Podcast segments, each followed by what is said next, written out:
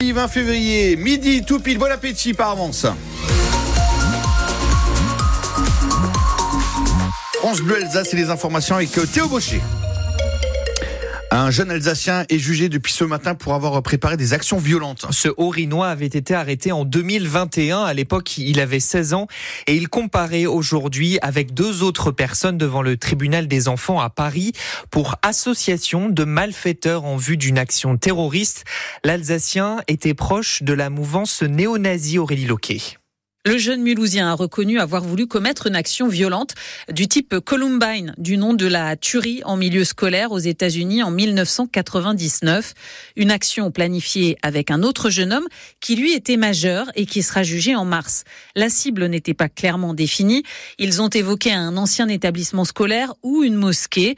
Aux enquêteurs, ils ont expliqué avoir voulu se venger d'un harcèlement scolaire passé sans mettre d'idéologie néo-nazie en avant mais leur action était envisagée à la date anniversaire de la mort d'Adolf Hitler.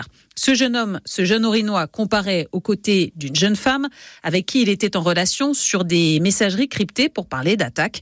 Et puis un autre jeune homme est aussi jugé jusqu'à vendredi, lui aussi échangé avec la jeune femme de Béziers, mais cette fois sur des projets de djihad. Le procès se tient à huis clos jusqu'à vendredi. 13% des logements de l'Eurométropole de Strasbourg sont des passoires thermiques. Des logements que les propriétaires doivent rénover ou bien d'ici quelques mois, ils ne pourront plus les mettre en location.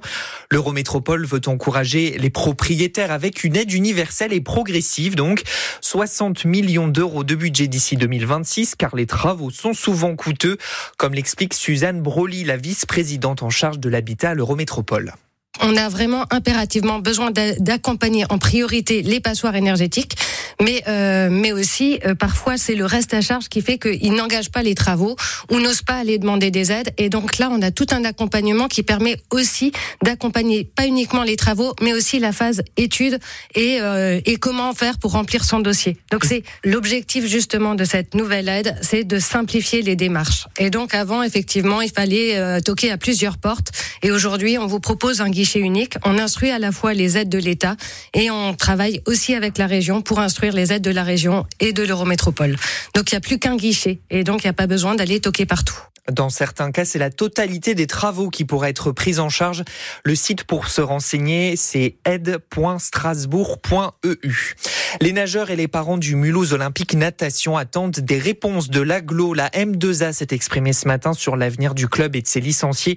Un collectif s'est monté pour s'opposer à la disparition du MON, alors que la direction est visée par un procès et que les comptes sont dans le rouge. Le compte à rebours est lancé avant le salon de l'agriculture. Il commence samedi et la traditionnelle rencontre politique agriculteur s'annonce tendue.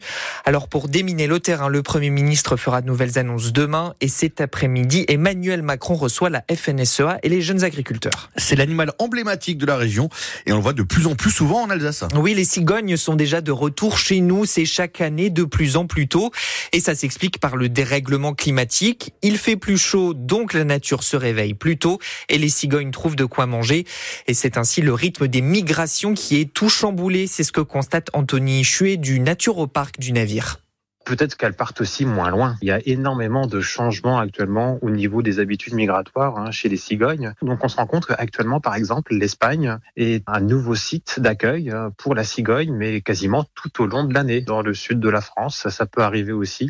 Hein. donc les cigognes ne migrent plus jusqu'en Afrique. Il y a énormément de décharges à ciel ouvert en, Espagne. Donc forcément aussi un apport de nourriture euh, supplémentaire. Et les animaux, ils vont aussi au plus facile. Euh, donc s'ils ont la possibilité bah, d'avoir wow. Énormément de petits rongeurs au niveau de ces décharges, et eh ben ils vont en profiter. Elles se sont adaptées hein, parce qu'elles arrivent à trouver les conditions climatiques favorables avec euh, bah, une source de nourriture euh, abondante durant cette période-là. En Alsace, la Ligue de protection des oiseaux a compté environ 1200 nids de cigognes ces dernières années. Son but a marqué toute une génération d'Allemands. En 1990, il a offert à la Mannschaft la Coupe du Monde de football face à l'Argentine de Maradona. Andreas Brem, Breme décédé euh, à l'âge de 63 ans. C'est son ancien club, le Bayern Munich, qui l'a annoncé. Un défenseur aussi à l'aise de son pied droit que de son pied gauche. Et puis, un chiffre pour confirmer que Strasbourg est la capitale de Noël. Oui, on est le 20, on le 20 février. désolé, je peux pas m'en empêcher. Mais c'est pour donner ce chiffre même. 3 300 000, c'est le nombre de visiteurs qui sont venus dans la capitale alsacienne pendant le mois de Noël. C'est 17% de plus qu'en 2022. C'est dire le succès. Alors certains diront euh, trop de touristes, c'est la question hein, pour les commerçants et pour les habitants. En tout cas, les Étoiles d'Alsace lancent un manifeste pour rappeler de respecter les horaires et de bien se comporter dans leurs établissements. Son vice-président s'en a expliqué ce matin sur France Bleu Alsace. L'interview est à réécouter à la page de l'écho d'ici.